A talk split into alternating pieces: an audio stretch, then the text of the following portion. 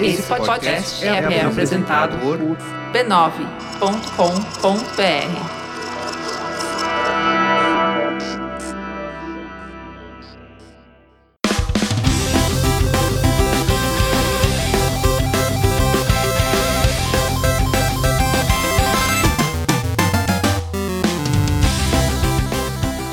Ao vivo, esse é o Poco Pixel Almanac número 1. Eu sou o Adriano Brandão, do meu lado tá o Danilo Silvestre. Danilo? Danilo? Bom, como vocês perceberam, Danilo não pôde gravar essa semana, tá sem voz, então a gente está enganando vocês. A gente fez esse almanac, que é uma compilação de melhores momentos, de momentos divertidos do nosso podcast, porque a gente não conseguiu gravar um episódio novo para essa semana. E o tema desta compilação é rabugice. Todas as vezes que a gente ficou reclamando de coisas, a gente fez um compiladão para mostrar esse nosso lado de quem gosta de xingar muito no podcast. Espero que vocês se divirtam e semana que vem a gente volta com mais papo novo sobre vídeo videogame velho. Valeu! Existe uma linha muito tênue entre o que é quebradamente frustrante, aquilo que te faz sentir um merda, e aquele desafio que é gostoso de ser superado, que você se sente bem depois de vencer. Eu- você sente que você, tipo, subiu o Everest. Mas o, o, o Bullet Hell só faz sucesso porque as, as pessoas se sentem muito, muito bem. Elas se, sentem, elas se sentem empoderadas de conseguir vencer o desafio. Sim. Mas tem jogos que eu simplesmente não consigo. Dá um exemplo. Eu não consigo Ninja Gaiden. Eu tento até hoje, e tento muito, muito mais que eu deveria, aliás, tenho mais o que fazer da vida. Mas eu tento Ninja Gaiden e simplesmente não consigo Não fechar. dá, é impossível. Nem com o save state. É, não, não, não brinco disso. Você não brinca Não disso. brinco disso. Tem uma, uma, uma ética bizarra. né? Você- É um código lá- lá da cadeia. fundo, é. que te impede de fazer load, save load, save load, save load. É o jeito como eu jogo Battletoads até hoje. Save load, save load.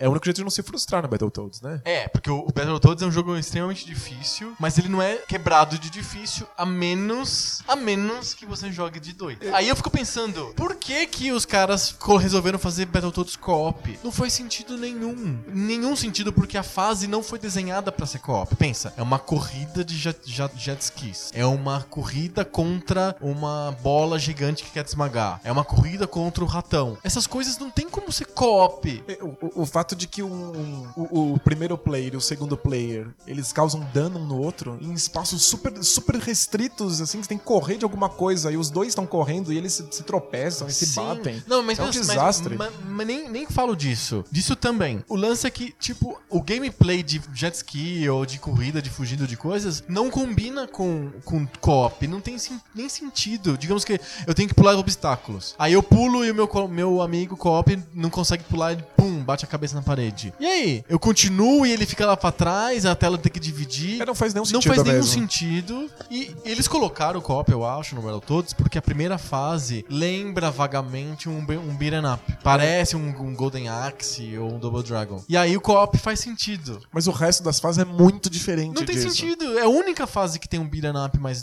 desenvolvida. Todas as outras fases têm pequenos momentos de beat'em up, mas não são sobre isso. Então, o meu palpite, e acho que tem, uma coisa na programação do jogo que pode suportar a minha ideia, é que o, o co-op foi colocado depois. eu também acho. O, o meu palpite vem do simples fato de que quando a vida, as vidas de qualquer um dos players termina, Acabou o jogo. o jogo termina. Aham. É que, tipo, eles não conseguiram reprogramar isso, já Sim. tava programado, que acabou a vida fim do jogo. É bem, bem provável que tenha sido uma decisão comercial. Ó, é o seguinte: Tartarugas Ninja, que é um, be- um beat'em up clássico, é co-op. Esse Battletoads com esses sapos aqui é pra fe- parecem tartarugas. Parecem tartarugas ninja, são verdes e dão porrada. Tem que ser co-op, senão essa bosta não vai vender. E aí eles botaram, fal- falaram assim: que você quer co-op? Então vou pôr co-op. E aí ficou uma merda fedorenta. É, é um dos multiplayers mais frustrantes de todos os É tempos. muito frustrante, é impossível jogar multiplayer. Mas nunca me afetou porque eu nunca joguei mesmo. Joga sozinho, não jogo tem sozinho. amigos, né? É, não tenho amigos. Forever Alone, e aí eu jogo, jogo sozinho o Battletoads. E aí funciona muito. Eu acho que tem outro tipo de,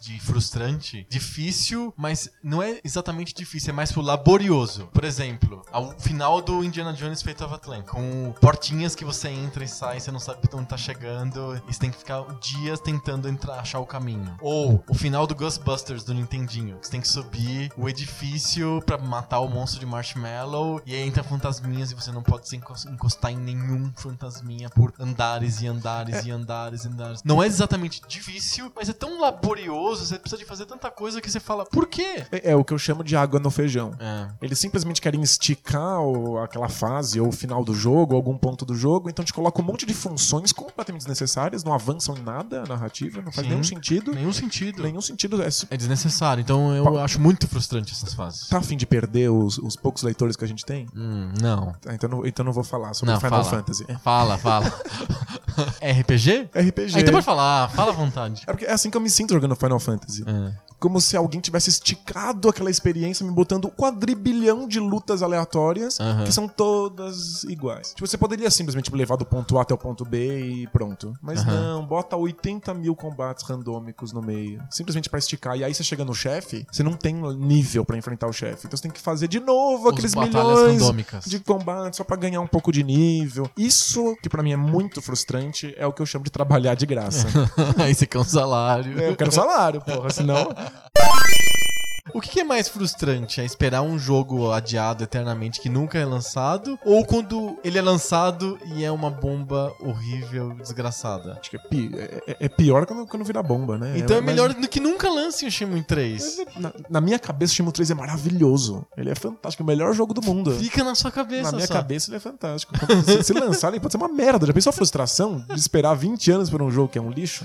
É, Eu sempre falo, já falei no podcast passado, vou falar desse de novo, do Indiana Jones e a caveira do reino de cristal, o reino da caveira de cristal, ou da Xuxa de cristal, sei lá o que.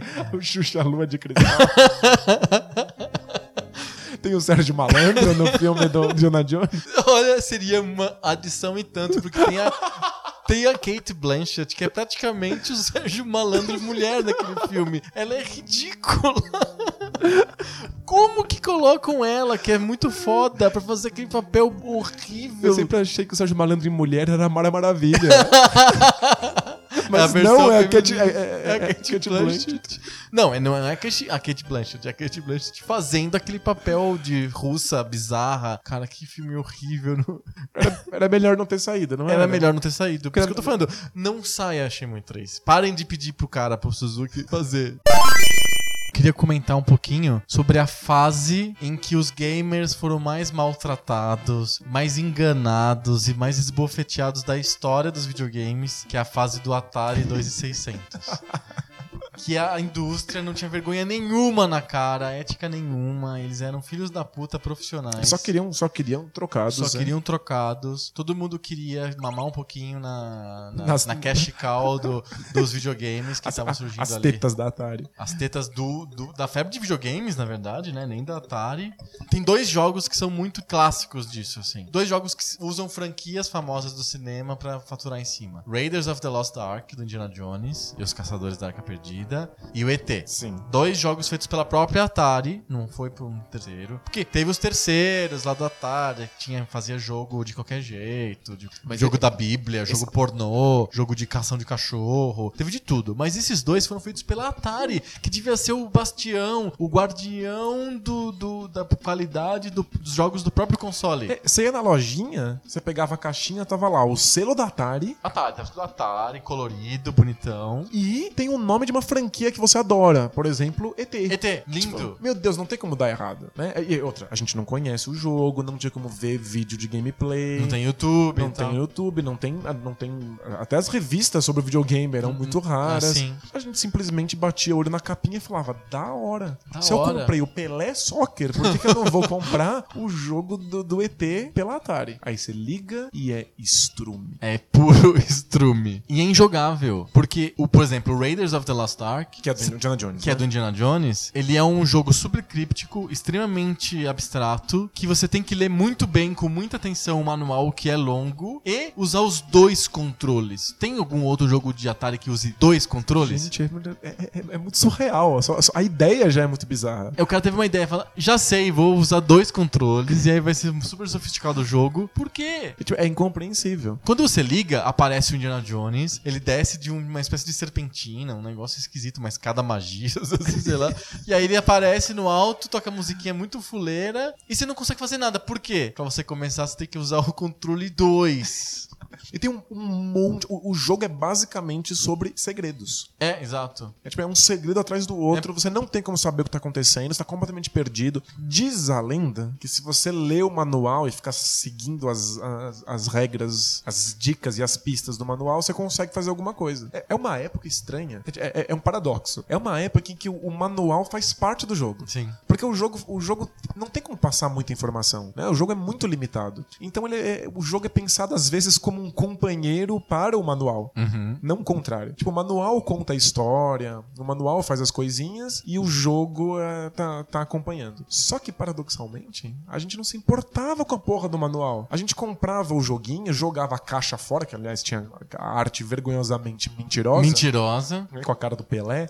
A gente jogava fora a caixa e jogava fora o manual junto. Como se a gente estivesse jogando. A gente vai na farmácia, compra o remédio, Joga fora. joga fora a bula e a caixa de papel e fica só com remédio. Aham. Né, tipo, todo mundo faz- tinha aquelas coleções de jogos de Atari, eram só os cartuchos, um Sim. do lado dos outros. Ninguém se importava. Só que sem o manual você não faz porra nenhuma em alguns jo- jogos. E nos jogos ruins. Tipo, nos jogos da Activision, pelo menos nos primeiros, você conseguia jogar ele plenamente sem nenhum tipo de instrução. O jogo te ensina como é que, como é que joga. E o Raiders era só com manual e era impossível de jogar. As pessoas, a maioria absoluta das pessoas devolvia o jogo porque achava que ele tava com defeito, porque ele era injogável.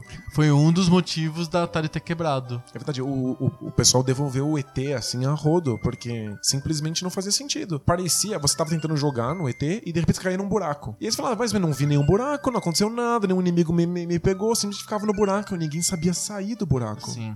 Tipo, os comandos são meio crípticos, o jeito que você tem que usar o controle e a lógica do jogo. O jogo até faz sentido. Eu acho ele até divertidinho, assim. Tem uma lógica, desde que você leia o, o- o manual. Não me olha com, com essa cara de, de psicótico. É, é você também, uma das maiores frustrações, já que eu tô falando de frustrações, a maior das maiores frustrações da, da minha vida gamer recente foi o maldito filme do Angry Video Game Nerd, que é muito ruim, é horrível, e ele faz um. Ele salva a reputação do ET no final. Sempre era uma piada do Angry Video Game Nerd que o ET era um jogo tão ruim, tão ruim, tão ruim, tão ruim, que ele nunca faria resenha daquilo. Tem várias cenas engraçadíssimas que ele vai quase pega o, o cartucho do ET e não pega, porque aquilo é tipo. É, é- é tão ruim que não dá, nem ele consegue. Nem encarar. ele consegue encarar. E aí ele faz, ele salva o jogo no final do filme. Ele fala que o, o ET não é tão ruim assim. Aí você tá me falando isso também? Mas eu acho. A princesa ou o que você tem que res- resgatar nunca tá no lugar que você tá indo. Você vai no lugar, não, a princesa tá em outro castelo. Você tem que ir pra outro castelo pra salvar e assim por diante. Você vai matar o chefão, ele já tá em outro lugar, você tem Já- que correr atrás dele. Isso, porque de alguma maneira você foi pro lugar errado. Ou você tem problema aí de, loco... de direção, senso de direção. ou GPS. você demora muito pra chegar e o, o vilão já tá sabendo ele muda de lugar a princesa de lugar. Até acabarem os lugares possíveis e ele- você realmente chegar onde tá a princesa. Então. Ele É- fica te enrolando, porque né, ninguém é burro o suficiente pra fazer um caminho que distrativo em vez de ir direto pro lugar que interessa, né? É porque narrativamente os jogos são sempre jornadas, né? De, Aham. um- de um ponto A até o ponto B. Sim. Então ele sempre dá um jeito de esticar essa jornada, ao jornada. máximo. Outro clichê de que tá totalmente ligado com isso, mas acho que é, é mais pra parte de gameplay, são os, os personagens que eles não têm alguma habilidade ou algum item necessário. Eles precisam encontrar esse item pra conseguir chegar num próximo item, pra Ah. encontrar um terceiro item pra conseguir chegar na fase final. Sim, é um monte. Isso em, em tropes e teoria de narrativa chama. MacGuffin. São coisas que são inúteis, mas que eles levam a narrativa adiante. Você tem que encontrar o. a esmeralda. Aí você. Pra que serve? Sei lá, você tem que encontrar. É porque a esmeralda te deixa achar outra esmeralda, que te deixa achar Isso. uma outra Então, coisa. é, o MacGuffin é um tí- típico recurso narrativo, é muito comum em filmes e tal. Todo mundo em busca do MacGuffin. O que faz o MacGuffin? Ah, sei lá, tudo faz, não É, interessa. o, o- o Zelda, o primeiro, né? O Dungeon of Zelda do Nintendinho, Aham. que ele é um mundo aberto. Sim. Então você pode ir pra qualquer lugar. Você poderia ir pro, pra, pro final, onde tá o, o vilão e matá-lo. Aham, Mas É tem um monte de coisa que você precisa antes, É, né? você não consegue entrar lá porque você precisa de um item, mas pra conseguir esse item você precisa de outro item. E assim você cria uma jornada. Sim. Você começa a criar aberrações que, em que o personagem, em vez de ser fodão, como você espera que ele seja, ele é um idiota, porque ele não tem ainda os itens que ele tem que encontrar durante a jornada. Sim. Acho que o, o exemplo mais triste disso é o Batman. É, tipo, o Batman deveria ser o super-herói fodão que tem todo o, gr- o grande equipamento com ele. Sim, ele é o, praticamente o inspetor bugiganga, assim, do- dos super-heróis. Ele tem tudo. Aí você vai É. jogar a série Arkham, ele não tem nada. Ele, Ele- saiu de casa sem, sem batarangue. Esqueceu. Esqueceu tudo. É, deixou tem- o celular em casa. Por que raios tá escondido no meio do cenário um dos itens É. importantes do Batman? então depois de um tempo você consegue entrar numa sala e você acha lá, ah, o batarangue, olha Aliás, o, o, o coisas gancho. escondidas em lugares é um clichê também. Por que, que você bateria na parede e ter um frango assado dentro da parede? Ou moedas. É, é. Moedas gigantes, do tamanho de tijolos. Ou um equipamento caríssimo do, da Wayne's Corporation. né? É, exato, tipo, tá escondido no meio do lixo. Tem uma cena do, do, do no- nos, nos fliperamas up da Capcom, você destrói barris e de dentro do barris tem maçãs gigantescas do tamanho de pessoas que você come pra recuperar life. No Streets of Rage também tem o. Maçãs enormes. é. adoro que punks estão se socando e comendo maçãs porque eles são saudáveis. Mas é, é mó bizarro ter uma cena do Arkham em que vem a nave dele e aí traz um upgrade pra um item que ele tá usando. É, então, mas por que, que a nave não traz todos os upgrades? Ela traz um, depois você vai ter que jogar mais quatro horas pra conseguir o É que próximo o- upgrade. O, o, o Alfred tá elaborando ainda, tá tentando juntar as coisas, ele tá meio confuso. Demite esse cara. Contrata uma equipe em vez de um mordomo. Um É. só, né? Um velhinho ainda, né? Então, é essa dinâmica de que o personagem vai ficando cada vez mais forte, só pra conseguir entrar numa área em que ele pode ficar ainda mais forte, é um clichê muito Em- forte. E entrar em áreas é outro clichê. Por que, que as portas estão fechadas você precisa de chaves? Ou botões que precisam de outros negócios pra você abrir? O Doom é um exemplo muito clássico, né? Você tem que ter o red card, o blue card, não sei o que card pra você entrar nos lugares. Engraçado que o cara que guardou o cartão, ele usou um cartão pra deixar o cartão lá dentro, depois como é que ele saiu de lá, tá né? perdido em não sei aonde. Tipo, Logicamente não faz não faz sentido, é. Por que, que essas portas são todas Não, e o cara tem cartões de cores diferentes? que destrói tudo, assim, boom, explode tudo, ele não pode, consegue abrir uma porta. É portas que não.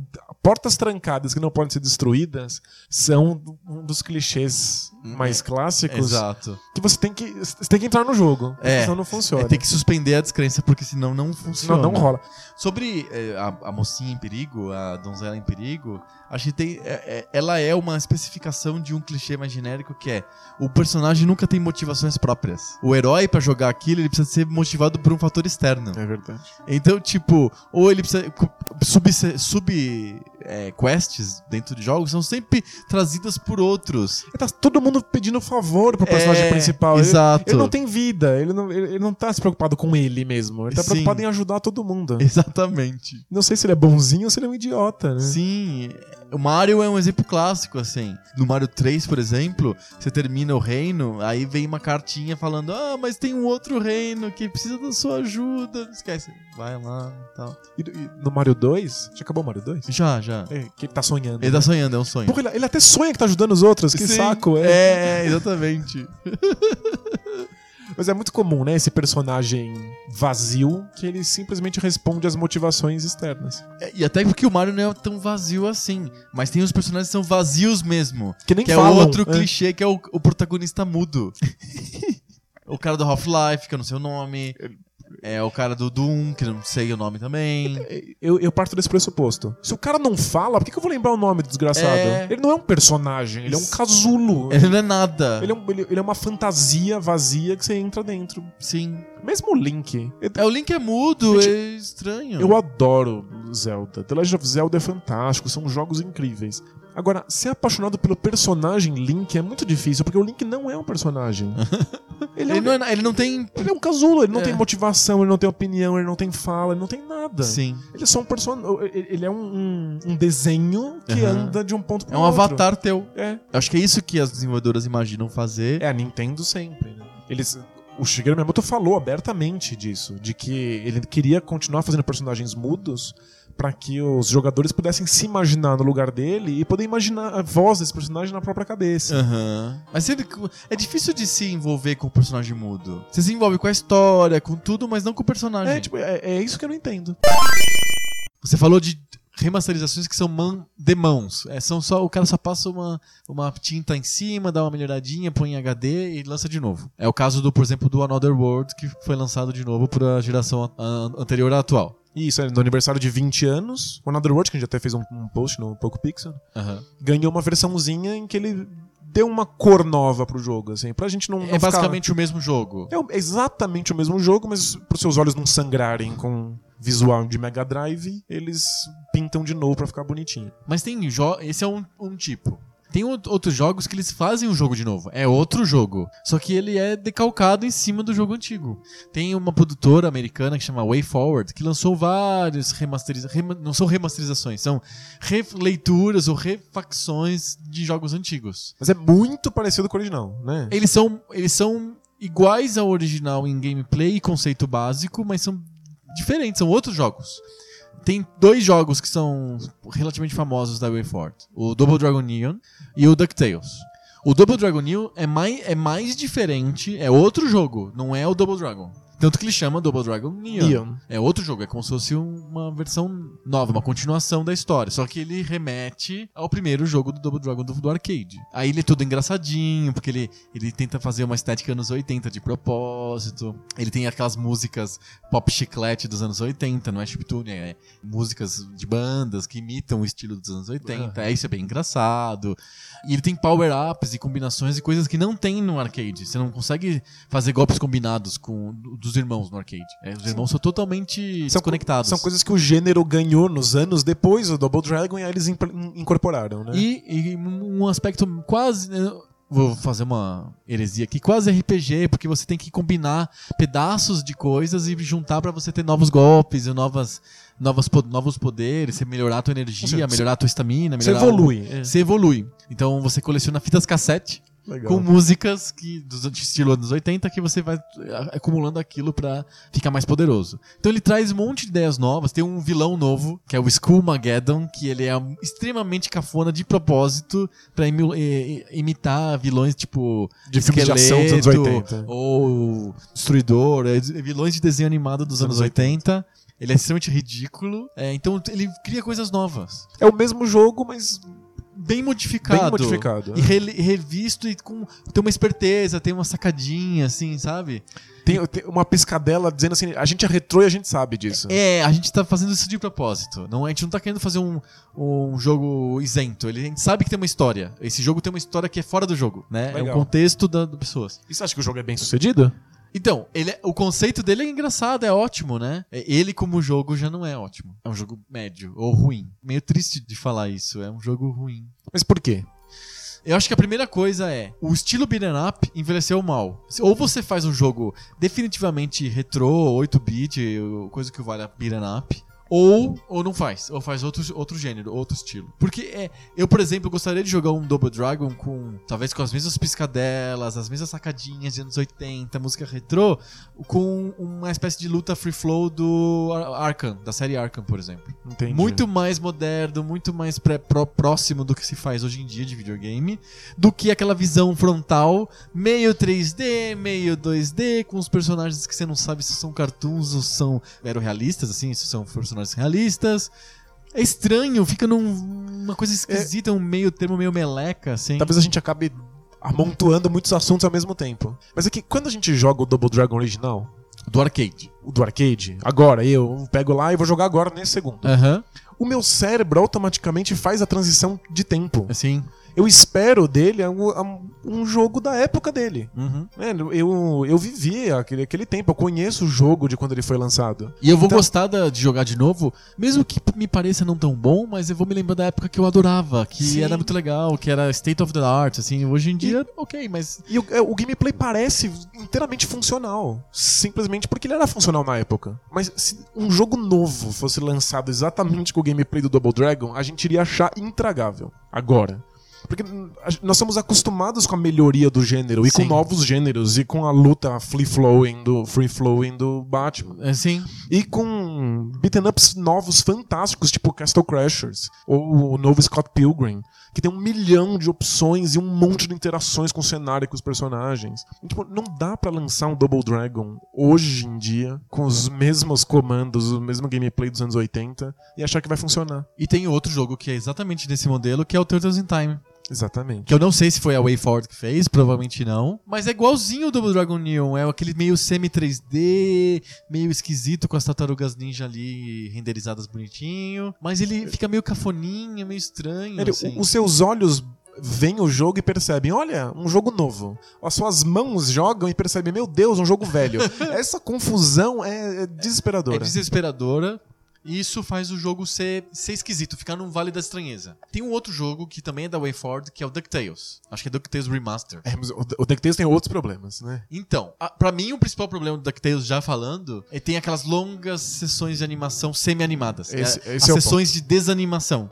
Porque aqueles. É um videozinho do Tio Patinhas com os sobrinhos, super chato, eles pequenininhos não se mexem, tipo Hanna-Barbera. É, é bem ruim, assim.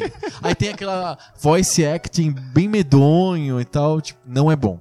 Aí quando você vai jogar, ele quase é igual ao, ao 2D. Ele é um pouco menos 3D do que o Double Dragon Neon, por exemplo. E, e a jogabilidade eles tentaram fazer a mais igual possível do DuckTales do Nintendinho. Ele é, é- é praticamente idêntico. Ele é praticamente idêntico. Eu lembrava gráfico- ainda. É, eu sabia fazer tudo. Quando eu É. joguei, eu terminei ele. Eu, eu lembro que eu, eu, ia- eu ia pro aeroporto. Eu tinha que viajar naquele dia que eu baixei, que terminou de baixar lá o DuckTales lá. Eu, como eu sou louco por remasters e quero ver essas coisas, depois eu explico o motivo. Eu quero saber. E eu baixei, tava super ansioso pra jogar. E vou, vou pro avião, dane-se. Aí eu fiquei jogando. Eu consegui terminar o jogo antes de pegar o, pegar o táxi pra ir pro aeroporto. Então, tipo, É porque ele é o mesmo jogo. eu sabia tudo. uma ou outra coisinha a mais, um Ah, outro como item tá no lugar É, diferente. Como matar os chefes, eu lembrava todos os macetes. Que é um jogo que eu joguei muito no Nintendinho. Aliás, é um, é um baita de um jogo É, de, é um jogo passagem. fantástico. Mas é que ele- eles criaram um monstro, um Frankenstein muito bizarro. O jogo, é, em termos de jogabilidade, é o mesmo jogo É o mesmo. que, que a gente amava Com no Nintendinho. gráficos novos e música nova. Aí eles pensaram Música assim... nova não. Eles refizeram a música, É, a música, original. é. Mas ele- eles pensaram assim, ok, temos que colocar algum elemento novo nesse jogo. Algum elemento que tem nos jogos atuais. O que Storytelling. Que, o que vamos pôr? Storytelling. Vamos botar longas animações insuportáveis. Insuportável. Insuportável. Eles, eles pegaram o que há de pior nos jogos novos, Sim. que é cenas não interativas, e enfiaram lá como se fosse uma camada de tinta nova que iria atrair os novos jogadores. Pelo contrário, é o que expulsa os novos jogadores. Eu queria morrer quando ficava passando É aquelas, muito chato. aquelas cenas. Eu, eu tinha tem um jeito de você pular, mas é ruim de você chamar o menu pra pular. Você tem que pausar o jogo, né? É, é, é mal feito mesmo. É mal feito. Faltou um tipo de remaster na nossa taxonomia, que tinham três tipos, né? Tem o quarto tipo também, que é o assassínio total e completo do jogo antigo. E eu me lembro claramente de um exemplo disso, que é o Karateka. que não sobrou nada, aniquilou, aniquilou totalmente o passado glorioso do Karateka. Cara, e dá vontade de sentar na calçada e chorar. Chorar. Porque é do mesmo criador. Foi o próprio Jordan Mechner, que é o mesmo cara do, do Prince of Persia, que fez a versão nova do Karateka e ele transformou um jogo que foi um dos primeiros jogos de artes marciais. é, que não era um campeonato de karatê, era uma história que você tinha que andar e, e- e resolver os problemas dando porrada. Ele transformou esse tipo de jogo em um jogo de ritmo, um jogo de musiquinha. É um, jo- é um jogo de ritmo de celular. É, É isso, é, é, é- é nitidamente o que ele é. Um jogo de celular. É um desastre, assim, o Karateka novo. E aí, e- antes ele tinha uma questão que é: você tem uma vida só, morreu, se fudeu, começa de novo. Como não pode mais morrer se fuder nos jogos modernos, o que ele fez? Ele deu mais duas versões de si mesmo, assim, pra você jogar. O teu lutador original, aí tem o padre, que é o sacerdote lá, coisa desse tipo, que é o do meio.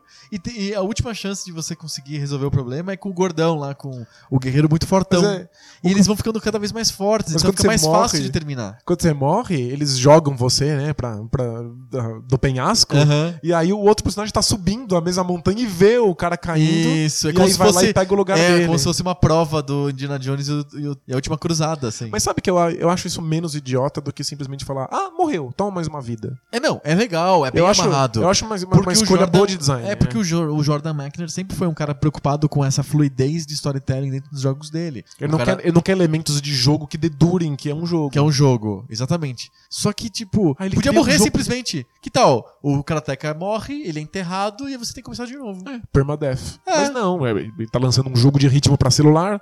O público-alvo disso aí é 7 anos. Uma- Aí eu terminei o jogo. Eu não consegui com o, o personagem principal, nem com o pastor lá, com, Cê- com o, o, O- o o sacerdote. monge lá. Você o monge. Você foi com. Com o go- gordão. Você chamou um monge de pastor. né? Al- al- alguma, alguma religião aí tá muito brava com você nesse momento. Isso eu- eu gastei acho que 12 minutos pra, pra fechar o jogo. É, pro jogo de celular tá ok. É um pouco mais curto que uma viagem do- na linha amarela. É tipo. Do metrô, é. Do metrô. Mas é um- Inaceitável. Eu gastei não sei quantos Microsoft Points. É legal, é, é- te engana, assim. Eu Você não lembro quanto custou o jogo porque eu comprei em Microsoft Points. Isso é, isso é muita cozice. Imagina, você não sabe se você gastou muito ou pouco porque tem esses pontinhos. Mas cê acha que é 9 dólares ou 15 dólares no máximo cada sim, teca. sim, é por aí. É, eu, mas- eu- eu me senti bem, bem lesado. Mas Mas, é eu isso. queria ver. Eu fiquei sabendo, vai ter o Karateka novo. É do Jordan Mechner. Como Caralho. que o cara vai fazer?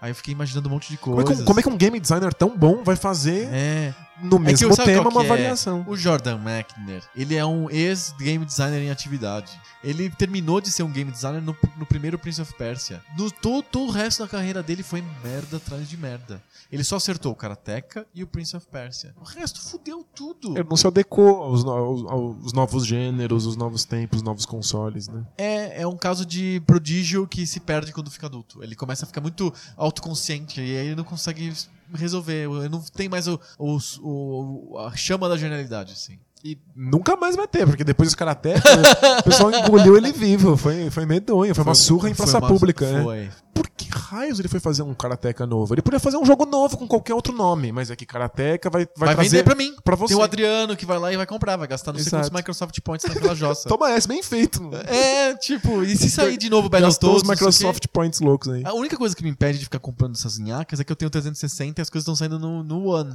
É só por isso, senão, senão eu estaria comprando todos esses remakes de um monte de coisa aí e tal. É um defeito meu. Aí tem uma outra cartinha, só que infelizmente eu não vou conseguir sab- saber o nome da pessoa que escreveu pra gente, porque ela não escreveu, não se identificou, eu acho, no, no blog. Ficou com um código assim: IPWDAJMCFV. E, e se for um robô que conversou com a gente? E aí ele falou o seguinte, que ele queria que a gente comentasse sobre a tendência atual de investir em franquias consagradas e ressuscitarem franquias antigas, já, já finadas, tanto nos games quanto nos cinemas. É, ele, ele supõe, o nosso leitor anônimo, que é um investimento seguro, porque a- já tem uma base de fãs já adquirida que garante os lucros aí da versão nova. É, se você tá certo, as pessoas realmente, porque elas gostavam muito da, da, da- daquilo, elas vão querer ver, mesmo que elas saibam que é uma merda. Porque eu vejo no cinema, com- qual, o percentual de filmes novos e de filmes rem- reboot que tá tendo agora? Re, re, re, re, remake. né? É, é. Fora os que são remakes periódicos, tipo Homem-Aranha, que tem que ter um reboot a cada três filmes, coisa desse tipo.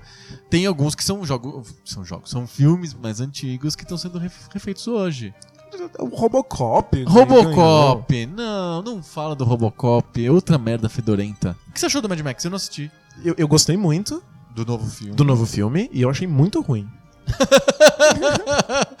Explica. Ele é ruim, ele é, ele, ele é cafona, ele tem uma a, a música é inaceitável. É sério? É inaceitável. É, tipo, é, é- é um, é um filme bregão com ação e sujeira. E é uma música épica normal de, de, de filme Hollywood Horner, qualquer, assim, assim. É aham. bem genérico. Sei. É tipo, é É inaceitável. ridículo. Tipo, não tem conceito, né? Não tem, exato. É é a- é a música mais genérica possível dentro de um filme que, que tem uma identidade visual muito forte, né? Aham. Então, tipo, não cabe, né? É muito bizarro. Se eu pudesse arrancar as minhas orelhas, o filme talvez tivesse sido melhor. Mas é que o filme é muito brega e cafona e, e- e besta e umas coisas completamente nada a ver, mas é muito divertido. Aham. Cutuca todas as partes certas, assim, do- da- da- da- dessa parte imbecil do cérebro. É, é um filme pipoca. Completamente pipoca. Tipo, eu, eu, eu ria de quão, de quão ridículo ele é. tipo, eu ria mesmo. Sei. Tipo, Você fica imaginando assim, tá, pô, agora ele vai. É claro que ele vai fazer isso. Todo filme hollywoodiano tem isso. Aí ele faz isso com uma puta música épica no fundo. aí você dá risada. Fazer o quê? Eu acho que é, é seguro ressuscitar franquias. Porque os fãs novos, os fãs que não fazem ideia do que tá acontecendo, eles ficam interessados pelo, pelo hype dos fãs antigos. Sei. Eles falam assim, Por que, ó, que esses caras gostam tanto desse é, filme? porra, todo mundo falando desse Mad Max aí, nunca vi mais gordo, vou, vou, vou lá dar uma espiada. Eu acho que funciona pros filmes e, pro, e pros jogos também. É um investimento seguro, tanto pra quem já conhece a franquia, quanto pra quem nunca ouviu falar. Sim. Tem uma curadoria que é herdada, né? É, herdado mesmo. Mas é isso, a, a pessoa ela se sente dentro de um zeitgeist, assim. Tem um monte de gente falando aqui desse Shenmue, eu sempre ouvi falar que ele é um épico, eu nunca joguei.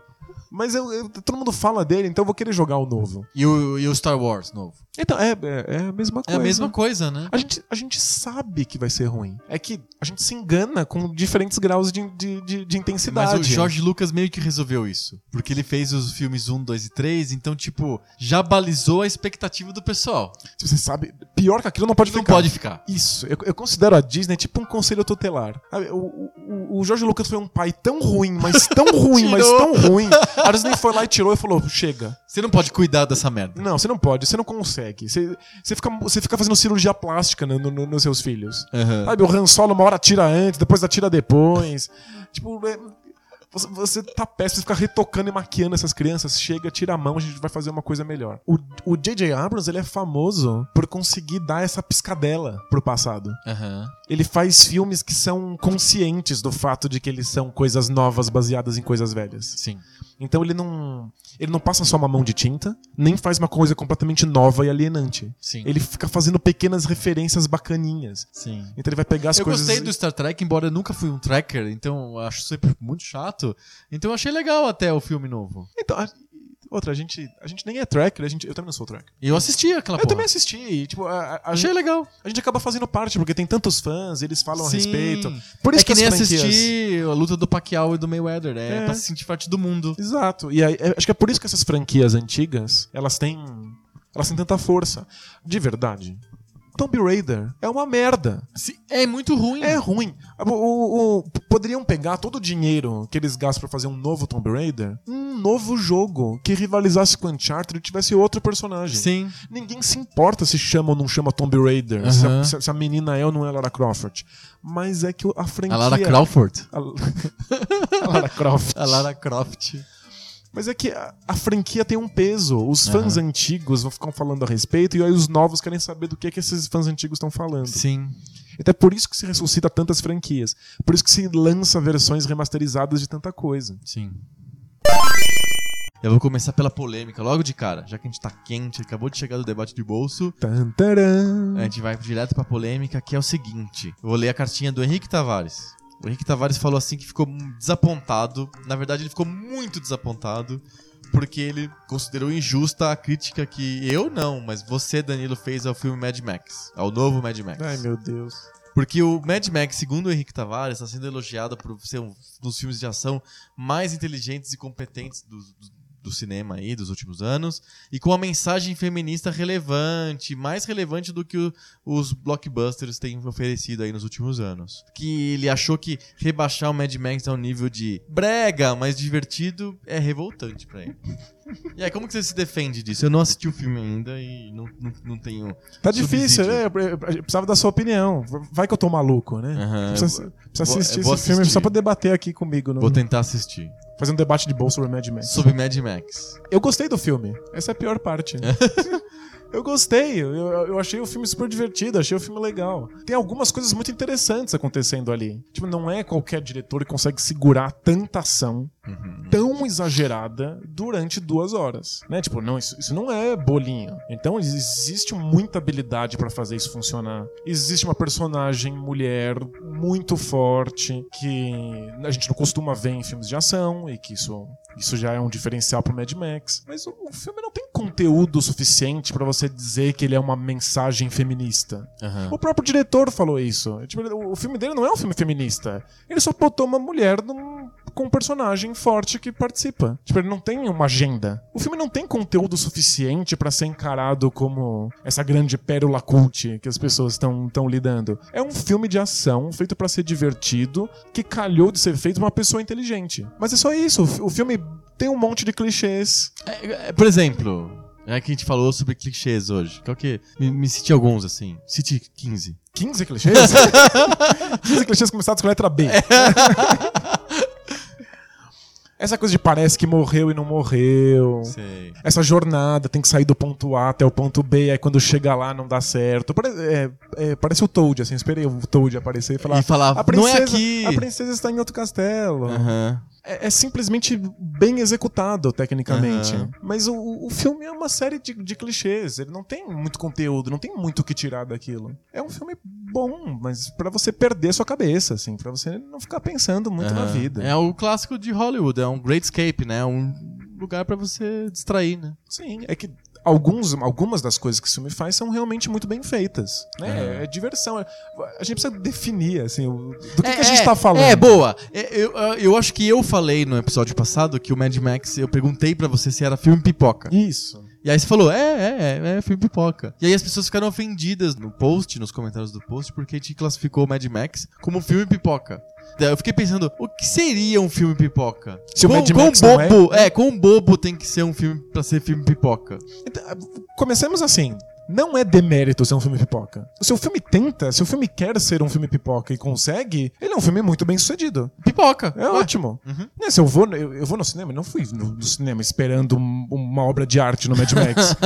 eu não fui esperando um filme cabeça que mudasse o meu modo de perceber o mundo. Aham. Eu fui esperando um filme pipoca, eu encontrei um filme pipoca, me diverti pra caramba. O meu senso estético fica um pouco incomodado com o fato de que ele é muito brega e que ele tem muitos clichês. E que os personagens são muito vazios. Aham. Os personagens são conchas vazias. Parte da graça tá nisso. Você acha. É, tipo, é engraçado ver personagens com aparência tão caricata, tão forte e marcante, que por dentro não são nada, assim. É, É. engraçadinho. Sou super mono, um, sem dimensão, né? Com- completamente flat, assim, né?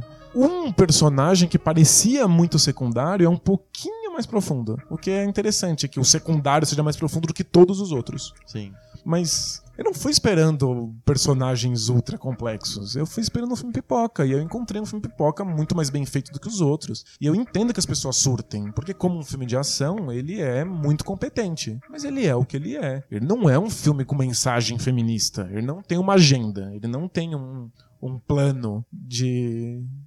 Que, vai mudar a sua ideologia. Não, não é sobre isso. Então, pra resumir, é bom. É bom. É um bom filme. É um bom filme. é um- É filme que cumpre o que, se- o que se propõe. Então é bom. É bom. Eu juro, eu só, eu só não. Eu fico confuso, assim. Tem pessoas realmente encarando o Mad Max como se fosse um filme de arte. Como se fosse, tipo, alguma coisa que explodisse miolos e te mudasse o modo de ver o planeta. Não entendo. Fechamos então sobre Mad Max? Mad Max? Espero. Página virada? Espero que sim. E vão só, só chegar os comentários. Ai, ai, ai. Mas é- o filme é divertido, tem muitas citações. Aparece o Zangief, aparece o- vários vilões de videogame. Então, e por- o e por- Bowser. E por falar em filme Zangief, Hum. tem aquele momento em que o Street Fighter entrou por- em definitivo na cultura popular, que todo mundo falava de Street Fighter. E aí, pra vencer de verdade, tinha que virar filme, né? Ah, não! E não virou- Fala, não! Virou o que pra mim é o segundo pior filme da história da humanidade. E qual que é o primeiro? O primeiro é o, o, o- o quarto Batman. o Batman Batman Mamilos. E o, o do Mamilos. O Batman Mamilos e o do... do, o do Bate Cartão de Crédito. e o do Bate Lábios Falsos. em que eles surfam uma porta de um avião no ar. Aquele é o pior filme que os seres humanos já, já, já criaram. É Batman Eternamente, é É esse? Esse é o Batman e Robin. Ah, Batman e Robin. Batman e Robin. E que a cidade inteira parece um carro alegórico de escola de samba. É tipo, é rosa e neon e tudo brilha. É o, é o, o- É com o George Clooney? É com o George Clooney. Meu Deus do céu. É, Esse é o pior filme da história do ser humano. Mas o segundo pior é Street Fighter. Esse Street Fighter é muito ruim. É, é inacreditável. O, É com o Jean-Claude Van Damme É, o- e com o Raul Julia. o E Honda é um cinegrafista havaiano. Que É, é horrível. bom. E é claro, óbvio, óbvio, que o grande herói do filme é o Guile. É o Guile. Ou Gaio, pra Que é o você Jean-Claude que- Van Damme. Que é o Jean-Claude Van Damme. Jean-Claude Claro, porque esse é o pior filme da história da humanidade. Mas consegue ser pior do que o filme do, do- do Super Mario Bros. Que não é tão ruim. Não, é muito ruim. Não, não, é, é, é ruim, mas não tão ruim a nível de Street Fighter e de é, Batman 4. O Yoshi é um Velociraptor. Fim. Tchau. Não, é horrível. O Mario, Mario Bros. é horrível, mas é, é assistível se você não conhece os videogames. É, se você acordou hoje de uma câmera criogênica, Se você tava congelado num iceberg É, desde a Segunda Guerra Mundial. é até que é um filme passável. é passável. Mas é, é isso, o Street Fighter quando realmente... Passava no SBT todo domingo praticamente o filme do Street Fighter. Pô, porque- imagina o público que tinha. Devia ser gigante, todo mundo queria ver o filme do Street Fighter. O Super Mario, do Street Fighter, Mortal Kombat. Mortal Kombat, que é, é menos ruim de todos esses, é o filme do Mortal Sem Kombat. dúvida nenhuma. Acho que é- esse é, esse é aceitável. assim. Que é Eu- com o Christopher Lambert que faz o Raiden. Esse- se eu cruzar com o filme do Mortal Kombat na rua, eu, eu cumprimento. eu, não, eu não Você atravesso. não finge que não conhece. yes. o, o Batman e o Robin, eu, eu, eu vou pra outra calçada. Não, Batman, Batman e Robin é de, é de cagar. Mas é todas essas, esses grandes jogos que fica- entraram no, no, no dia a dia das pessoas, nas, nas conversas. Viraram pessoas, filmes. Viraram filmes, porque era tipo o último patamar de, de vitória cultural era virar filme. Aham. E viraram filmes muito merdas, mas viraram. E a maioria desses jogos viraram desenho animados também. Aí, com- em geral, com mais êxito, né? Ah, Saíram o melhor. Street Fighter Victory, a gente já citou em outro O Victor é podcast. muito bom. Embora o filme do Street Fighter tenha virado um desenho. Ah, é? É, um desenho inspirado no filme. Tem até um jogo inspirado no Sim, filme. Tem, tem um jogo do Street Fighter The Movie. Que é, não, né? É, é, tipo, se você olhar pra ele por muito tempo, seus olhos sangram e O acabou. Double Dragon tem um filme muito ruim, horroroso assim. São todos horrorosos, porque a Porque o, estrutura... o jogo não tem. É, o jogo é muito ralo pra virar filme. Não Eu- tem nada no jogo pra virar um filme. A gente tá falando todos de jogos que são pura jogabilidade. Aham. Eles entraram na cultura popular porque eles têm um visual icônico Sim. e uma jogabilidade que é muito apaixonante. Exato. Mas eles não têm narração, eles não têm uma história, um plot que consiga Aham. segurar um filme. Não. Aí quando você tira o visual, que obviamente é cartunesco demais pra você conseguir transformar num filme de verdade, e você tira a jogabilidade, a participação, o que sobra é uma loucura, assim, uma coisa que não faz nenhum sentido. Sim, exato. Você- Você tem dois italianos de sobrenome Mario. Mario, possivelmente o Mario Mario e o Luigi Mario. Aí você tem lá dois encanadores lutando contra a máfia e dinossauro. É, não faz sentido Então nenhum. não, não faz sentido mesmo. Então, eu gostava disso, desse aspecto mais enciclopédico de criação de universo e de ter uma continuidade que me irritava muito as histórias do Tio Patinhas que eu lia, que eu gostava muito quando era criança, e que ele ficava pobre no final da história, e na outra história ele já tava rico. Isso me emputece. E eu ficava muito bravo e nas histórias da Marvel não, eu tinha que é uma historinha, tipo assistir novela, assim, tinha uma coisa depois da outra. Eu ficava assim. puto com Turma da Mônica, que numa história da revista acaba e a Mônica tá brava com Cebolinha. Na próxima eles já não estão mais. Eu falei, porra, mas a história tá uma atrás da outra. Mas uma criança é assim mesmo, né? É, eles brigam rápido. e esquecem logo, assim. Mas o Tio Patinhas não, ele fica pobre e depois tá milionário de novo, muito rápido, né? Então, eu gostava da Marvel e eu nunca li de DC, assim, eu sempre li Marvel, é, por causa disso, por- não por e porque eles eram heróis. Na prática, talvez, isso durou muito pouco tempo, eu comecei a perceber que as histórias eram ruins. É. Que- que- Porque as histórias são ruins, na verdade. São histórias mal ajambradas e que tem momentos épicos que as pessoas se lembram, mas 90% de enchimento ruim. É feito muito rápido, é feito a toque de caixa. Não dá pra você sentar e criar um roteiro. O, o- o método Marvel, que é assim que chama? é assim mesmo. É o método Marvel. O, o- o cara que desenha nem tem o roteiro pronto, ele tem um argumento, ele vai fazendo os balões em branco, depois o cara vai lá e preenche com o que ele quiser. Tipo, não tem como sair Ele passa coisa... o lápis pra alguém que vai fazer a tinta depois. Tipo, não, não, não tem como não há um sair controle genial. da é. obra, né? Autoral, né? Suficientemente autoral. Sim. Claro que teve fases. Hoje em dia, se eu pego histórias de linha da Marvel que eu lia quando eu era adolescente, eu não consigo ler mais. É intragável, assim. É realmente muito difícil de ler. É tudo muito furado, os diálogos são bobos, as histórias não levam pra lugar nenhum e tal. Claro que tem as exceções, que são as que a gente lembra, né? É, eu consigo ler ainda hoje, por exemplo, A Queda de Murdoch, uma história do, do Demolidor do, Do Frank, Frank Miller, e do Davis Mazzucchelli. Eu acho é muito bem bolado e muito bem desenhado. Eu acho que é uma história legal, que faz sentido. Mas é que deram o. Demolidor pra- na mão do Frank Miller. E ele transformou aquilo numa Mas é- coisa mas, tipo autoral. assim, ó, você vai ficar com ele aí por quatro meses. Aí ele pegou e deixou aquilo autoral. O, o Mazzucchelli, ele fazia também arte final, ele não era só um, um- que os americanos chamam de penciler, né? Só o cara que faz a- em lápis. Não, ele fez tudo, a arte toda, pintou. Então, realmente era uma, uma história de linha que tinha uma qualidade maior. Que hoje é vendida como se fosse uma minissérie de luxo, como se fosse um graphic novel, mas na verdade era uma história de linha. Mas eram poucas, a maioria das histórias que eu acompanhava, eu só queria saber o que ia acontecer. Era uma, é um consumo muito parecido com o de novela. É, muito ou de parecido. série, de série ruim, do Você ER, você acha lá. ruim e continua vendo. Você continua vendo, porque até um dia que eu falei, o quê? Eu tô pagando pra ler essa história bunda dos X-Men aqui, chega, eu não aguento mais. E aí eu parei. Eu, eu Foi assim, uma decisão assim, repentina, assim, pá! Eu, Eu acho que eu tava no segundo ano do segundo grau. Eu continuava comprando porque há 20 números atrás veio uma tão boa. Vai vir uma muito boa no futuro, mas depois quando você percebe o espaçamento entre elas é insano. E, a- E e quando a- vem a no futuro boa, é difícil você ver que você tenha 23, a 24, a 25 e depois só a 30, sabe? Sim. Dá uma angústia ver na prateleira Nossa, é. aqueles números. Tem uma coisa de coleção. né? Exatamente. O- o- obviamente eu tô muito afastado disso há muitos anos. Eu gosto da meio, do meio quadrinho, mas eu não, não acompanho. Leio coisas de quadrinhos de vez em quando, geralmente não são de super-heróis, porque em geral as histórias de super-heróis não são boas. Perfeito. São ruins. Sobre o cinema ter descoberto os super-heróis, deixa eu é, contar que isso era uma frustração minha quando eu gostava muito da Marvel. Quando eu lia muito e tal. Eu queria ter aqueles heróis, aqueles personagens que eu curtia, aquela mitologia que eu gostava, aquele universo que eu gostava. Eu queria ver ele em outros, outros meios. Então eu comprava os jogos, ou conseguia os jogos do da LJN lá, do X-Men, do Gente. Wolverine. É, Sinto muito. É, é, é foda. Eu queria ter aqueles caras em outros meios.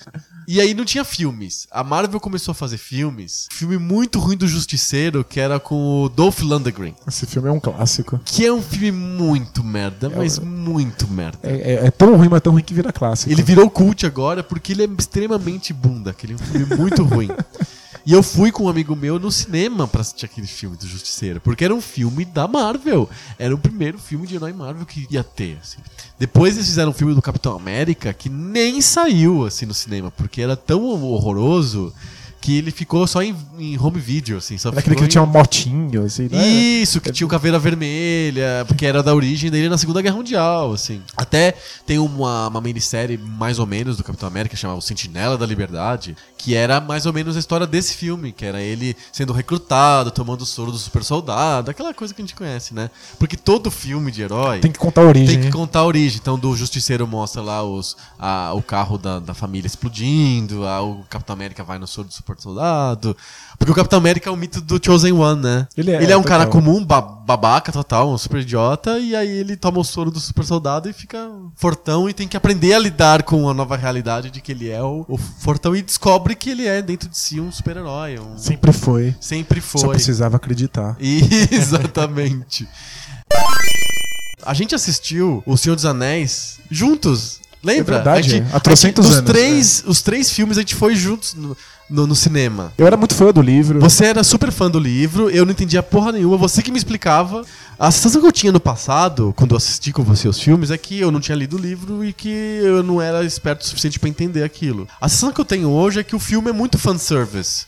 Que é feito pra quem lê o livro mesmo. Mas não é o senão- bastante. As pessoas que leram o livro ficam super frustradas porque tem várias coisas que deveriam estar ali e não estão porque seriam difíceis pra quem não leu o livro. Mas vezes assim a pessoa vai e paga o ingresso e compra o DVD. Ela É, fica mas- puta, mas faz e vai é, atrás. Perfeito, mas é que É igual o Watchmen. Eu gosto muito do Watchmen e eu fui assistir o filme no cinema. Eu também. Assim que saiu. a gente foi. Vocês foram juntos. e aí eu fui, eu fui, deixei minha mulher no- numa loja no shopping e fui assistir sozinho. Porque ela falou, eu não vou assistir. Aí eu, eu- fui e assim, não fiquei puto, assim, do tipo, Eu fiquei querendo puto. botar, de botar fogo na, na- no cinema. Eu quis levantar Mas eu assisti, aí outro dia, quando eu vi o filme lá na gôndola da loja americana, eu peguei, sabe? Tipo. Você tem uma relação com aquilo. Você, É, tipo, você, você eu- acha que você vai botar aquele DVD no negócio e vai gostar. De repente eu mudo de ideia. Eu não gostei do filme em geral, mas tem umas cenas que foi legal de ver no cinema, que ficaram parecidas. Fala, ah, valeu essa cena. Tem várias cenas que ficaram parecidas. A próxima é né? o lixo, mas essa cena ficou legal. Tem várias cenas Tipo, muito De qualquer discu- forma, eu fui lá e paguei pra assistir. A gente faz um debate bolso depois sobre o filme do Watchmen, porque Funciona. é muita coisa pra É falar. muita coisa. Mas é, o, o ponto é, é- não é pra agradar ninguém. O, o, o, o cara que é fã do Senhor dos Anéis. Ele vai assistir. Ele vai assistir. Ele vai comprar a caixa. Ele vai, mas não é o suficiente. Porque um monte de coisas foram deixadas de fora pra não perder quem não leu. E quem não leu, não entende muito algumas coisas, mas assiste outras e acaba indo lá pra, pra ver também, porque tem um puta hype acontecendo. E aí é, Então, tipo, é, é, é sucesso. É mas... sucesso, é sucesso garantido, assim. É isso, é, os filmes são caça-níqueis, eles são feitos pra pegar esse- esses ingressos fáceis e a qualidade é bem baixa mesmo. E, e hoje eu não teria paciência pra ficar lendo história de super-herói, não. Porque elas existem, aí tem um monte de teorias, né? Tem vários te- teóricos que ficam tentando explicar por que, que as pessoas gostam do mito do Capitão América, do mito do Super-Homem. É, é vontade de poder, é vontade de bater no inimigo, é vontade de ter um, um Jesus-like figure que vai lá e salva as pessoas, sabe? Uma das coisas que eu gosto mais do Watchmen é que no finalzinho. Posso falar o final do Watchmen, né? Acho que. Quem, quem não leu perdeu como ser humano, então tudo bem. Tá, E já para de ouvir agora. é, larga aí, abandona aí. uns- A gente vai falar do final do Watchmen. No final do Watchmen, Dr. Manhattan, ele percebe que ele não tem nenhum tipo de apreço pelo ser humano, pela raça humana, né? Ele tá conversando com o Ozymandias, que foi o autor de tudo, de, da explosão, de Nova York, etc, etc. Ele, ah, eu vou embora. Ei, mas e, e os humanos? Aí Ele, ah, talvez eu crie alguns, assim. E aí, ele anda sobre as águas. É muito É genial, assim. Porque é, é isso, né? A gente espera que existam essas figuras de poder que salvem a gente nesses momentos, né? Legal e o mais legal é que o Watchmen mostra que essas figuras de poder às vezes não estão nem um pouco se fudendo pela gente. Nem um pouquinho. E, e os, os- os heróis sempre brincam com essa história, tipo, eles são essas figuras que vão salvar todo mundo, que estão sempre lá quando a gente precisa. Aí a história brinca que eles têm um momento de fraqueza, eles têm essa aqui, eles são humanos. Então, quem É, criou isso Eles é, estão lá pra salvar a Faz gente. parte da jornada do herói, né? É, faz parte da jornada do herói, mas o Stan Lee foi muito esperto quando ele criou a Marvel, os heróis Marvel a partir do Quarteto Fantástico. Que ele pensou assim: não quero que sejam. Não quero heróis que vêm de outro planeta e são poderosos infinitos. Eu quero heróis que sejam humanos, que por algum motivo são poderosos, mas eles lidam com frustrações e sentimentos humanos, do dia comum. Então o Homem-Aranha tem que se preocupar com o aluguel que ele tem que pagar, sabe? Ele mora em Nova York, não é metrópolis. É, são coisas mais ligadas ao universo do leitor. E isso pegou na veia. Os leitores se apaixonaram por aquela, aquele cara que era adolescente, tinha que pagar o aluguel e era ainda pegava os bandidos e entrava em aventuras mi- mirabolantes e tal. Mas os argumentos são até legais, são, são interessantes de pensar, A- mas a eles- execução é um a desastre, execução é é. um desastre. O Alan Moore tentou um tempo, ele, uma aposta que ele fez, que era provar que quadrinhos de linha po- podiam ser, ter qualidade. E aí ele fez, que. Supremo. Ele, fe- se não me engano, foi, o- foi o Prometia, alguma coisa assim. É, antes, isso foi bem antes É. então. Ele fez, ele sentou. Na Inglaterra ainda. É, ele bolou 30 edições de um quadrinho de linha que iam fazer um arco fechado e ele ia provar que ele podia ter um cuidado com a forma. Eu não cheguei a ler todos, mas é o que eu vi é espetacular. O ponto é, você tem que pensar a longuíssimo prazo. Você tem que sentar e planejar um arco gigante de 30 edições. Hoje em dia não tem espaço pra isso no mercado. Você não sabe nem se, se a, se a revista dura no, no- pro mês que vem. Tudo parece improvisado. Parece que eles estão tirando da orelha qualquer É que- coisa, assim. E fora que aí é o outro debate de bolso, é que o, o quadrinho de super-herói mesmo, ele é, deixou de ser um negócio. Ele dá muito prejuízo. Ah, né? sim. É mais caro produzir aquela história, mesmo sendo industrializada, do que o dinheiro que ela, ela, ela recebe. E só existe para alimentar a indústria dos filmes e dos, do- dos produtos de marketing relacionados. Bonequinhos, videogames, lancheiras, camiseta, etc. É só pra não chegar aquela notícia do tipo, quadrinhos do Homem-Aranha acabam. Tá- Fora isso, né? imagina o choque, o choque. de sair de linha. Então tá lá, do quem quiser tá na banca. Mas na prática não ven- vende muito pouco. É um meio que ainda não entendeu exatamente como sobrevive com a internet. Tá- tá Ler difícil. quadrinhos no tablet é muito bom, mas é, também não é um consumo grande. É, um- é uma indústria complicada de quadrinhos. E eu acho que os filmes, se fossem bons, acho que A gente poderia até. Dá pra, vamos uma lá. chance pra é, é eles. a última pergunta. Dá pra ter um filme adulto de qualidade com temática super-herói? Dá, é possível. O Alan Moore provou que isso é possível. Você pode falar de super-heróis de E maneira o Zack adulta. Snyder? O Zack Snyder provou que não é possível.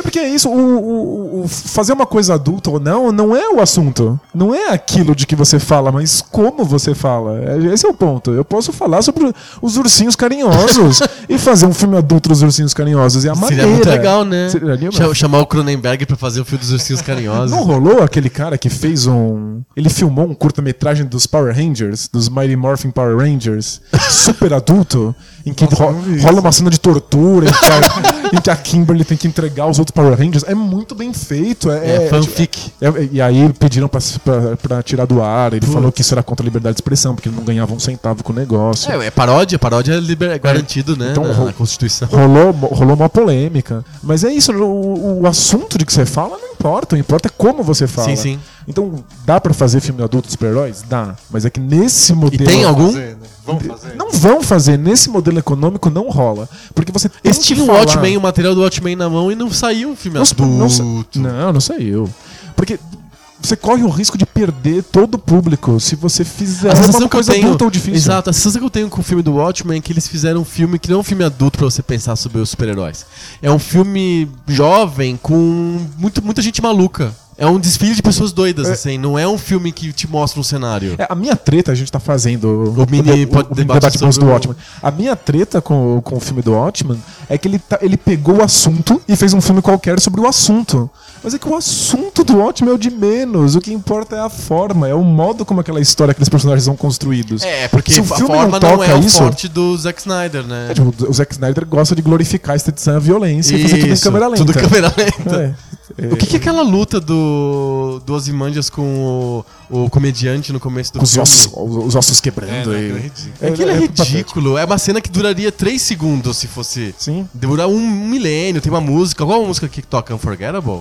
Eu, eu fico puta porque o Alan Moore dá inclusive as, as músicas. O, a cena do. Ele dá do quantas músicas A cena do tá Nairal, tocando, é. que ele, ele é broxa, ele não consegue comer a Silk Spectre lá. Ele precisa do. A música fala sobre isso. É genial. E fala sobre o quanto que ele precisa de bater em pessoas na rua pra poder ter uma ereção, assim. É basicamente isso. Ele gosta de jogos violentos. Ele gosta de jogos violentos, o Nairal gosta de jogos violentos. E o, no, no quadrinho tá escrito lá. A letra da Billie Holiday, da música da Billie Holiday, fala sobre isso. Foda, e aí eles trocam por, pelo Aleluia do Cohen lá, que tipo, é só uma piada, É virou uma piada piada. de brocha.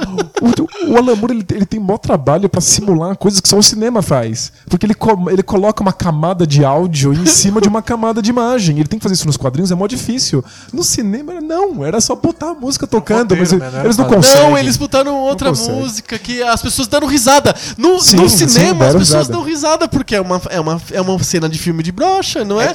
Não, não, não tem nada a ver com o fato dele super ser super-herói e por que, que ele é super-herói, né? O que, que faz o cara ser super-herói? Ele tá querendo salvar a humanidade? Ou ele, Ele tá simplesmente tem é. tesão por aquilo? Imagina essa cena no escritório. É assim, é, eu vou fazer o filme do ótimo. Legal, em que momento tem uma piada? Em que momento tem uma cena que as pessoas dão risada? Porra, não, tem, enfia aí. É, eles Ô, fizeram um filme brocha- na sala de reunião. O brocha é engraçado, cara. Brocha, Brocha é legal. brocha a gente dá risada, pronto. Faz essa piada aí com brocha. É isso, não tem como. Enquanto esse for o modelo, chance zero de um filme de super-herói adulto. Foi a primeira vez que eu vi é, uma revista falando sobre videogames do começo até o final. Antes é, não era considerado um assunto digno de estar numa revista. Não tinha uma revista só sobre bonequinhos do comandos em ação, sabe? Tipo, Sim. ou uma revista sobre o banco imobiliário. Não... É pra gente que, que encarava videogame como brinquedo, né? Que o público infantil era que jogava mais. É muito esquisito ter uma revista só sobre isso, né? Sim. Uma revista falando sobre um produto, né? Eu ia falar uma coisa muito engraçada. Uma revista com formato grande, né? É verdade, era uma, era uma revista gigante. é isso. Como era aquelas as, as A revistas. Veja, sei lá, Sim. uma revista de adulto. Eu tô fazendo aspas com o dedo aqui. A gente tava acostumado quando era criança, a revistas que eram feitas pra gente, pras crianças, eram revistas pequenas. Revisti- re- revistinhas, É, né? formato pato, né, que a gente chama, né? Que é um formato de revista em quadrinho de criança no Brasil. É, né? formato da turma da Mônica. né? Isso, exatamente. E aí saiu uma revista em formato grande sobre videogames. Isso foi muito esquisito pra mim. Hoje tem um site, eu vou colocar nos links, famosos links do post. Tem um site que você consegue baixar essas revistas antigas. O cara fez um, um escaneou assim as revistas antigas, botou um PDF no site, você pode baixar e você olha aquilo, é muita vergonha alheia, assim. É, é uma qualidade muito baixa. É, é- é uma coisa amadora, Muito amadora. feita realmente por alguém que queria falar sobre videogames, mas não, não tinha qualquer condição pra, pra fazer isso, né? Tipo, a diagramação, é uma porcaria, as letras são gigantes. Os textos são minúsculos, Com umas letras, enormes, assim, é, é, é pra deficientes visuais. né? É pra, pra- Tem as ilustrações, eram fotos feitas com câmera fotográfica mesmo das telas dos jogos. Uma resolução medonha. super assim. baixa, e aí eles ampliavam muitas vezes aquelas fotos. Dava ficava- pra ver os quadradinhos da televisão. né? Isso, dava pra ver o recorte que o cara fez pra fazer o- a máscara na diagramação da página. Eu lembro quando, É era, muito Mambembe. quando eu era criança e comprei uma Herói, a revista Herói, nossa. que era uma revista sobre Quadrinhos. cultura pop, assim, né? Tipo, Antes desse conceito de cultura Antes pop. de existir isso, era sobre quadrinhos e desenho, em geral, o Cavaleiro do Zodíaco. E eu ficava... Ma- É, mangá e RPG, talvez. Eu, eu ficava muito puto, porque eu comprava a revista porque eu queria ver imagens dos Cavaleiros do Zodíaco. E as imagens eram todas fotografadas de uma televisão. Tinha a pior qualidade possível, assim. Até porque provavelmente o cara não tinha acesso, né, às imagens oficiais, né, da- do, do Cavaleiro Zodíaco. Tinha que se virar. Então, já, Era um material muito de segunda, terceira, quarta é, qualidade, assim, sabe? a, a gente entra, começa a entrar no, no, num problema que assola muito a crítica de videogames, que é o fato de alguém escrever sobre videogame sem ter jogado a coisa. Acontece bastante. Muito, né? Tipo, você ouve dizer, ou você lê meia dúzia de resenhas e você consegue criar uma resenha sua, assim, né? Sim, Tipo, sim. Baseada nas ideias em comum. Mas é que é curioso, porque os jogos, eles estão aí justamente para ser jogados. A experiência tá quando você coloca a mão no jogo. Sim. Na época da Ação Games, se você queria saber sobre um jogo que acabou de ser lançado, ou sobre um jogo que vai ser lançado, Não tem você como. não tem como botar as mãos nisso. E eu- Você é obrigado a ler o que a Nintendo Power, que botava as mãos nisso, falou a respeito, Eu né? preciso te contar uma história que inclui você. Ah, é? É, eu lembro que uma vez você chegou em casa com uma revista de videogame, sei lá que tipo, editado pela editora XPTO. Assim, nem, nem me lembro exatamente o que, que era. Talvez você se lembre se era do PlayStation. Que raio de que- revista do Dreamcast? Não sei o que, que era aquilo. Eu peguei a revista, assim, por com muita curiosidade, porque fazia vários anos que eu não pegava numa revista de videogames. E eu tentei ler os textos. Eu tentei ler os textos, porque eles não faziam nenhum sentido. Zero sentido. Não, eles faziam. Eu, eu vou defender a revista. Eles faziam um leve sentido. Era o suficiente pra você, obviamente, perceber que é português, mas perceber que aquele português não está construído da maneira que um ser humano que fala português construiria. Não faz sentido nenhum. Você conseguiria decifrar o texto, mas não ler um texto. Aí o que, que eu, eu olhei pra aquilo e falei, não, não é possível. Aí o que eu fiz? Eu peguei um pedaço do texto da, da matéria, escrevi ele no Babelfish, Yahoo Translate, Google Translate, coisas desse tipo que tinha na época. Acho que era Babelfish até. Eu cole- colei aquele texto em português e mandei traduzir pro inglês. Aí eu peguei o texto que ele traduziu automaticamente pro inglês e mandei procurar no Google. E eu achei O texto inteiro. o texto inteiro era um texto copiado e traduzido por computador e publicado daquele jeito. Alguém publicou numa revista um texto traduzido por Babelfish Por Babelfish. e sem, sem revisão nem, Nem, nada. o cara nem leu, o cara simplesmente mandou traduzir, pegou o texto e colocou. O cara não se deu nem o trabalho de transformar aquela coisa críptica em português. Não, não teve nenhum tipo de proofreading, nada. Ele simplesmente copiou e mandou imprimir. Imprima-se. É é a coisa mais absurda do universo aquele texto. Mas era uma época em que você não tinha como ter acesso ao, ao- ao jogo, às informações do jogo, a não ser em outras revistas. E alguém simplesmente pegou outra revista gringa E e. copiou a matéria inteira. E não é que ele usou como fonte de informação. Ele pegou a matéria, traduziu no Babelfish e publicou. E pensou, ninguém nunca vai perceber. Terrível. assim. Muito Miguel, né? Eu comecei a comprar a Nintendo World pra ler sobre o Super Nintendo e o 64 sem ter um videogame em casa. Eu, eu me sentia parte da família. Né? Tipo, eu queria ler a Nintendo Estava World. pertencendo a um grupo mesmo sem ter o console. Eu falava assim, ó, eu gosto de videogames, eu gosto da Nintendo, mas eu não tenho, não, não posso ter um videogame. Mas eu mantinha informado sobre as coisas que estavam saindo e se elas eram boas através da revista. Assim. Sim. Ficava lendo as cartinhas de outros fãs da Nintendo, falando como era legal ser fã da Nintendo. E, tipo, é, é uma família feliz. Aham. Anedota bizarra. Ah. Eu comecei a perceber aos poucos, ah, por jogar outros consoles na casa de amigos, que existia videogame para além da Nintendo. Tipo, eu gostava muito da Nintendo, gostava daquelas franquias, mas existiam outras possibilidades. Por que, eu não podia gostar das outras coisas também? De repente saiu o Dreamcast. E a Nintendo ainda tava no 64. E o Dreamcast, todo mundo já sabe, agora já deve estar acostumado, que é uma máquina espetacular pela qual eu me apaixonei. É, tipo, pra mim, um dos maiores videogames de todos os tempos. O Dreamcast é incrível. E eu fiquei na expectativa, como um um nintendista enru- enrustido, de que a Nintendo lançasse uma coisa que fosse ainda melhor do que, Que o o Dreamcast. Dreamcast. E eu lembro até hoje do, de usar o Dreamcast pra acessar a internet, na época em que internet de computador era uma coisa muito difícil, Sim. e o Dreamcast tinha. Eu fui na casa de um amigo pra usar a internet do Dreamcast pra gente ver o lançamento do novo console da Nintendo. Ia ter uma notícia lá, alguma coisa Ia assim. sair, tipo, já tinha um horário programado pra vir as primeiras imagens do console novo da Nintendo e do- do- dos jogos novos da Nintendo. E aí as Era o imagens... Dolphin, né? Todo mundo chamava de o Dolphin. Dolphin. E aí saiu o GameCube. aquele Ela- videogame- aquela lancheirinha de praia. Aquela lancheira roxa de praia. E o grande jogo que eles apresentaram, não sei se o pessoal lembra, mas chamava Mario 128, Ah! que era um, um demo com 128 Marios correndo de um lado pro outro. Eram Marios gordinhos, cabeçudos, correndo de, de Era só pra mostrar as capacidades gráficas do negócio. é só pra mostrar isso. E naquele dia, eu, eu- eu já era bem mais velho do que eu era quando eu jogava consoles da Nintendo. Eu olhei pra aquilo e pensei: caramba, eu tô jogando um monte de coisa sofisticada no Dreamcast, um monte de jogos maduros. Tô começando a pensar o videogame como, como uma possibilidade artística. E a Nintendo me lança essa lancheira roxa com 128 Marios correndo. E aí eu acabei me desligando de- da- dessa vida nintendista, assim. Fui abrir os, os meus horizontes. E aí, como... Você se despiu e, e se viu na- no, no deserto com o sol se pondo. E aí eu, eu fiquei pelado e corri pra dentro do oceano. Não, eu fiz uma coisa mais ridícula. Como ato simbólico, eu mandei uma carta de rompimento pra Nintendo World. Ah, Você anunciou um follow. Eu mandei uma carta pra, pra Nintendo World dizendo que eu era um nintendista, que eu amava a Nintendo e as franquias, e que a- o lançamento do GameCube tinha mostrado pra mim que a Nintendo Tinha não, acabado. não ia crescer, que a Nintendo ia ser sempre voltada pro mesmo público, mas que eu não tinha mais 7 anos de idade. Publicaram a carta. Sério? Sim. Mesmo você falando, essa- mostrando essa mágoa toda? Eles responderam alguma coisa, assim, não com essas palavras, mas eles responderam uma coisa do tipo: gosto é como o cu, cada um tem o seu.